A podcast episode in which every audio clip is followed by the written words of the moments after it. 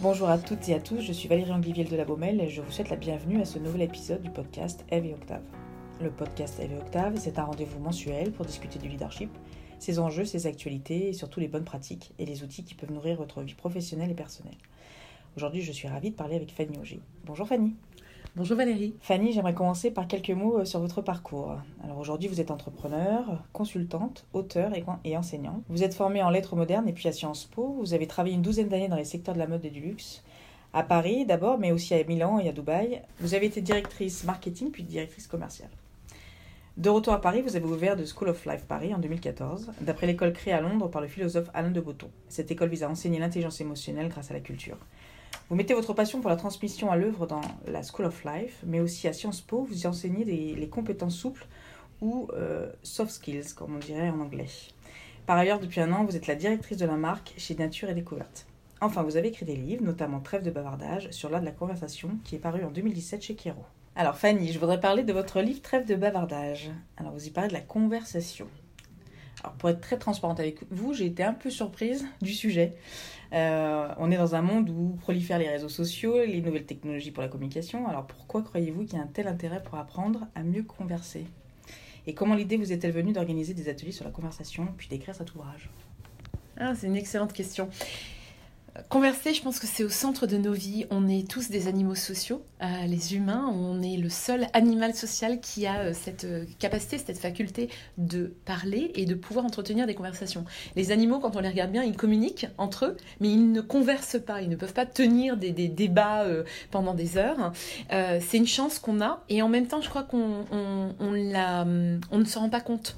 Et il y a beaucoup de notre temps qui est souvent pris par des petites discussions, des conversations sans intérêt, euh, qui n'amène rien. Alors c'est civil, évidemment, de dire bonjour, demander comment on va, mais en général, quand vous écoutez cette question, euh, salut, ça va, personne n'écoute la réponse et on enchaîne. Et si jamais quelqu'un s'arrête en disant, bah non, ça va pas, on se dit, oh, mince, je vais encore perdre une heure. Hein. Euh, donc je pense qu'on est arrivé dans l'ère de l'efficacité euh, de, des discussions et finalement avec toute cette prolifération des réseaux sociaux que vous évoquiez, les gens souvent me disent mais moi euh, j'ai l'impression de tourner en rond dans mes conversations ou alors j'ai l'impression qu'il n'y a plus vraiment de sens et de contenu, c'est juste quelque chose qu'on fait pour entretenir. On a chacun un voire deux téléphones portables avec je ne sais pas combien d'adresses email, de WhatsApp, d'Instagram, de LinkedIn, Facebook, etc. Et souvent on se retrouve excusez mon anglais, lost in translation, c'est-à-dire qu'on a plein de canaux ouverts, mais au final, on se rend compte que nos, vraies conversations, bah, elles perdent, elles sont totalement dénuées de sens.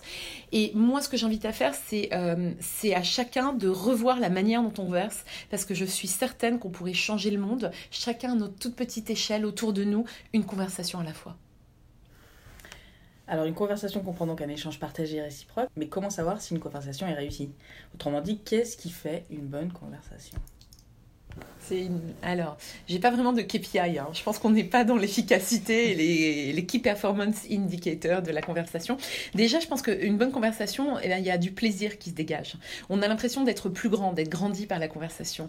Euh, pour moi, la conversation, c'est le meilleur moyen justement de, de, de, de s'améliorer, d'apprendre, de grandir. Les enfants, ils apprennent ensemble dans une classe avec un prof et pas derrière des écrans. En tout cas, pas, tout, pas encore, on espère. Mm-hmm. euh, je pense qu'aussi, ça nous permet de euh, de, nuancer nos opinions. La personne qui, qui lit des livres et qui, vit toute seule dans un coin, bah sans la conversation, c'est difficile de se confronter au monde. Pour moi, c'est vraiment ce qui nous rend humains, ce qui nous rend, vivants, et c'est au cœur euh, du débat aujourd'hui. Euh, je pense que quand on sort d'une conversation qu'on se dit, je me retrouve moins bête, j'ai appris quelque chose, ou alors ça m'a fait accoucher de quelque chose, ça m'a fait dire quelque chose que je n'ai jamais dit auparavant, déjà là, c'est gagné en fait. C'est ce qui nous permet de progresser. Alors, dans votre livre, vous proposez euh, un certain nombre d'outils pour travailler la conversation. Alors, si vous deviez en choisir un, donc quels conseils vous donneriez à nos auditeurs? Ça va peut-être paraître un peu antithétique, mais pour moi, le meilleur ingrédient d'une conversation, avant tout, c'est l'écoute. Euh, les gens pensent que converser, c'est parler. Parler, euh, qu'est-ce qu'on va dire? Et souvent, les gens me disent Mais moi, j'ai jamais rien à dire, j'ai pas de sens de la répartie, j'ai pas de culture, je n'ose pas moi je suis certaine que peu importe son niveau de langage, son niveau de culture, on s'en fout en fait. L'important c'est d'être là, d'être vraiment présent dans une conversation. Dans une euh, culture et dans une société de l'attention où tout le monde se bat pour avoir votre attention, vous faire passer des messages pour que vous consommiez plus, etc. Je pense que offrir le cadeau de l'attention et de l'écoute à quelqu'un, c'est le plus beau cadeau qu'on puisse faire. Je crois qu'on est arrivé au bout de l'ère matérialiste où on, euh, entasse des choses. Pour moi, on entasse des expériences. Et en fait, on s'enrichit de conversations. Et, euh, c'est le plus beau cadeau qu'on puisse faire. Donc, l'écoute, hein, la vraie écoute, l'écoute active. Euh, c'est pas l'écoute en disant moi aussi et en enchaînant et en coupant la parole, mais juste écouter quelqu'un, euh, essayer de se projeter, de prendre le temps de se mettre en empathie avec la personne et de la comprendre. C'est le plus beau des cadeaux. Ah bah merci, ça me permet de, de, rebondir sur une autre question. Euh, vous parlez d'écoute, évidemment, qui est tellement important euh, pour euh, réussir une conversation, mais vous parlez aussi d'ouverture, vous parlez aussi d'empathie, euh, qui font partie des compétences en tous les cas, pour faire ces, ces, de ces conversations de bonnes conversations et pas seulement ça va, euh, comment tu vas, et puis il se passe rien. Euh, donc ce, ce, ceci s'accorde très bien avec des soft skills, puisque mm. c'est un de vos sujets aussi, et c'est un de nos sujets euh, sur nos programmes. Euh, combien ces soft skills sont utiles dans un milieu professionnel, voire pour le leadership mais d'autres qualités qui font une bonne conversation, telles que la vulnérabilité, semblent être plus pertinentes dans un registre informel et personnel. Alors, comment peut-on avoir des vraies conversations dans un milieu professionnel? Peut-on converser même lorsqu'il y a des rapports hiérarchiques? Au travail, je me rends compte que, euh, à nouveau, les ingrédients, finalement, ils ne changent pas beaucoup euh, d'une conversation perso à une conversation pro. Je pense qu'avant tout, il y a l'écoute toujours aussi.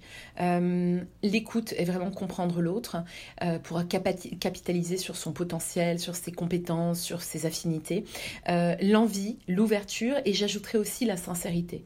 Je pense que, en tout cas, dans les relations euh, professionnelles, et c'est ce que je fais au jour le jour, c'est vraiment essayer d'être transparent, de mettre du sens, de mettre du pourquoi on fait les choses afin que les gens puissent s'emparer du sujet ensuite et l'investir à leur manière en capitalisant sur les uns les autres et les complémentarités mais c'est vraiment euh, l'écoute euh, et dire les choses, dire pourquoi on fait les choses, la transparence et la confiance. Et c'est pareil, c'est les mêmes ingrédients que dans une conversation euh, individuelle et une conversation professionnelle. Et ne pas hésiter à avoir des conversations inconfortables. La conversation, c'est pas que du fun non plus, c'est pas que du plaisir. Parfois, il faut avoir le courage d'affronter des conversations inconfortables. Parfois, montrer de la vulnérabilité, du courage, euh, vraiment oser. Parce qu'en fait, si jamais on n'aborde pas cette conversation-là, c'est comme un éléphant dans la pièce, d'une part. Donc, ça va complètement euh, lester euh, les relations et les conversations. Et d'autre part, de toute manière, à un moment, ça revient comme un boomerang. Donc c'est ne pas mettre la poussière sur le sous le tapis et oser vraiment euh, euh, de manière totalement détachée et dire les choses. C'est ce que j'ai appris en premier en coaching, dans ma formation coaching avec Shin Lantzman. C'était exprimer ses besoins, dire voilà, moi j'ai besoin de ça, et aussi ne pas personnaliser en disant tu fais toujours ça, mais plutôt dire j'ai l'impression que dans cette situation X, Y, Z, euh, tu as dit ça, moi ça m'a fait sentir comme... Donc c'est ne pas personnaliser, ne pas dire tu fais toujours ça, c'est toujours comme ça, etc. C'est vraiment donner des exemples concrets et dire le ressenti qu'on a eu. Parce qu'on peut avoir un ressenti, la personne peut avoir un autre ressenti. C'est aussi la beauté d'une conversation et de se confronter à, quelqu'un d'autre que soi, l'altérité. Alors euh, justement, en parlant des compétences qui nous aident à avoir des meilleures conversations euh, et puis euh, prendre en compte ces soft skills, vous donnez un cours à Sciences Po oui. sur, euh, qui est intitulé Les soft skills, les compétences du 21e siècle. Hein. On est bien d'accord, c'est mmh. bien ça euh, Pourquoi est-ce que les soft skills devraient être enseignés à l'université ou dans des grandes écoles euh, ou même dans des petites en primaire ou, mmh. ou même en maternelle, voilà? Mmh. Pourquoi à votre avis? Euh, très bonne question. Déjà de l'importance des soft skills dans le milieu professionnel, je suis tout à fait d'accord avec vous, c'est quelque chose de fondamental. Pendant des années, on a mis l'accent sur l'éducation, sur la formation, sur des hard skills, les compétences dures, contrairement aux soft skills. Or, pendant l'un des cours de la school, je demande le cours comment identifier son potentiel professionnel. Je pose la question aux gens en leur disant, imaginez vous partez un an en congé sabbatique à l'étranger. Vous devez euh, faire une annonce pour vous remplacer pendant un an. C'est sûr, vous récupérez votre job. Euh, Qu'est-ce que vous mettez comme compétences en avant? Et en fait, les gens, je leur laisse faire l'exercice. Et quand on fait la mise en commun, tout le monde me parle que de soft skills. Les hard skills, ça s'apprend, les compétences dures. Mais en, revanche, les soft skills, ça se travaille. On en a tous, plus ou moins enfui. Ça se travaille, mais, euh, mais c'est ça qui fait vraiment, vraiment la différence. Euh, parce que les compétences dures, ça fait des années qu'on les enseigne et euh, c'est très bien, je ne dis pas, mais moi j'ai aucun souvenir de ce que j'ai vraiment appris à l'école. Je me rappelle euh, à Sciences Po notamment de ma soif d'apprendre et que ça a vraiment attisé ma curiosité. C'est une super école pour la curiosité. Je me rappelle plus vraiment de la zone monétaire optimale ou alors de la démocratie en Amérique de Tocqueville. mais en revanche, je me rappelle que ça a vraiment épanché ou attisé davantage encore ma soif d'apprendre. Aujourd'hui, il y a plein de stats qui sortent. 85% des emplois de 2030 n'existent pas aujourd'hui.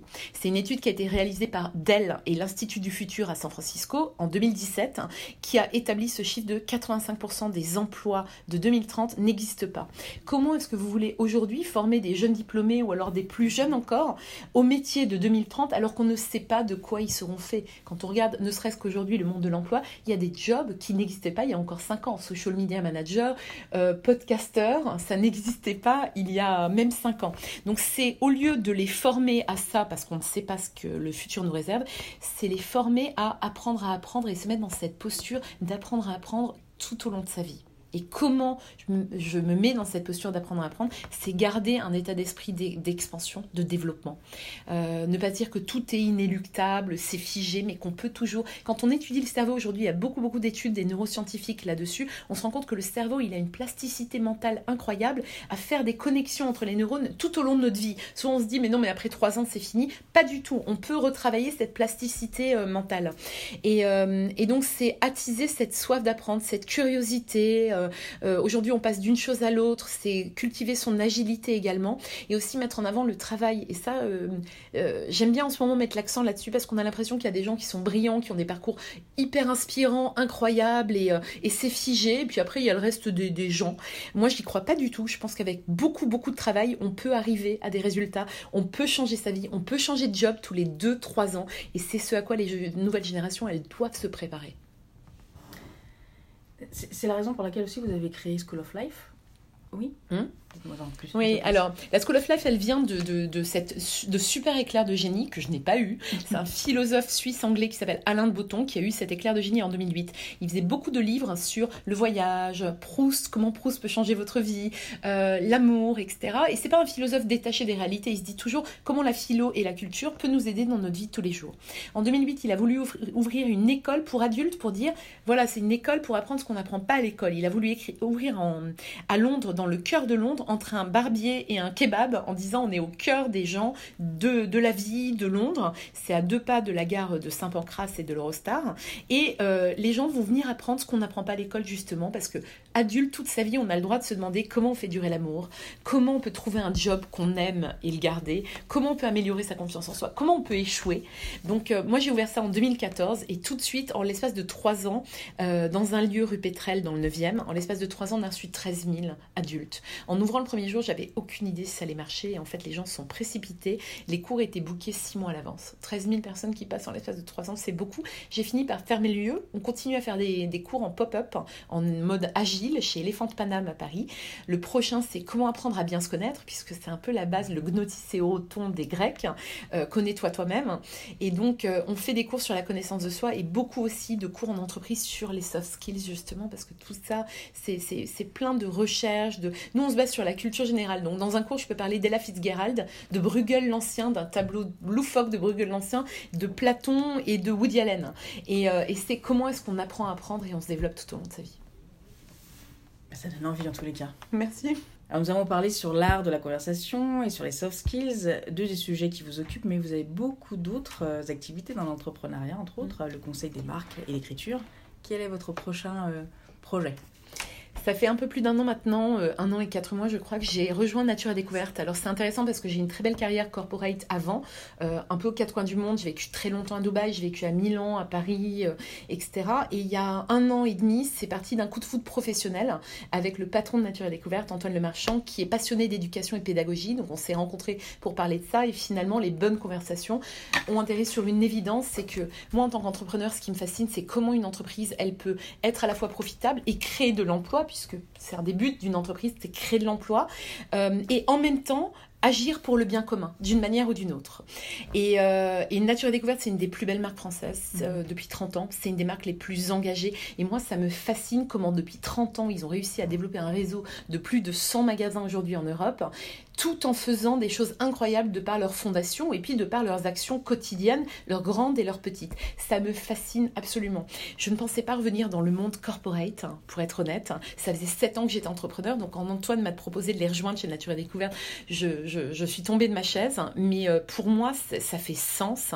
C'est fascinant de voir une boîte comme ça se développer, participer à ce développement euh, avec des projets incroyables. Donc je passe d'une réunion à l'autre, toutes plus passionnantes les unes que les autres. Comment est-ce qu'on peut ben, euh, euh, faire progresser la société, ouvrir plus de magasins et en même temps comment est-ce qu'on peut investir de l'argent? On vient de faire un chèque de 87 000 euros à la LPO par exemple pour construire des abris pour les oiseaux et pour les petits mammifères et en même temps se dire ben, comment est-ce qu'on peut améliorer le site internet, voilà et l'expérience client et surtout l'expérience en magasin parce que c'est des concepts unique en magasin. Et en ce moment, je suis à 200% sur, sur, sur cette marque que je trouve magnifique. Et c'est comment est-ce qu'on recrée du lien social, de l'expérience dans un magasin incroyable. Ben merci pour et cette dans 5 ans, la politique peut-être. Pardon, non. je ne sais pas non, mais en fait, on ne sait jamais avec la vie où est-ce qu'elle va vous mener. Moi, si j'avais su il y a quelques années que j'aurais été prof à Sciences Po euh, ou, euh, ou euh, chez Nature Découverte, je ne l'aurais pas cru. Donc maintenant, je ne sais pas où je vais. J'ai peut-être un tout petit peu plus confiance en moi, mais j'ai pas confiance complètement détachée du. C'est juste que j'ai la confiance, que j'ai les compétences pour acquérir ce qu'il me faudra pour, pour m'épanouir dans un job. Et du coup, je me dis, ben, je sais pas, dans 5 ans, peut-être que je vais rentrer en politique parce qu'il y a des choses qui me tiennent à cœur pour notre pays, pour pour faire vivre les campagnes, les petites villes, les centres-villes. Euh, l'agroécologie m'intéresse beaucoup également, etc. Donc euh, voilà, c'est simplement faire un job que tu aimes et tu n'auras pas à travailler un seul jour de ta vie. Donc je ne sais pas de quoi le futur sera fait, mais aujourd'hui à 41 ans, bah, j'ai plus confiance qu'il y a 20 ans. Merci pour cette belle conclusion et merci pour cette belle conversation. Pour ceux d'entre vous qui souhaitent poursuivre la conversation, je vous invite à nous suivre sur Instagram, Facebook, Twitter et LinkedIn. Vous y trouverez également plus de contenu sur le leadership et d'autres sujets liés au travail. Merci d'avoir écouté le podcast Eve et Octave. Rendez-vous ici le mois prochain pour un autre épisode inspirant.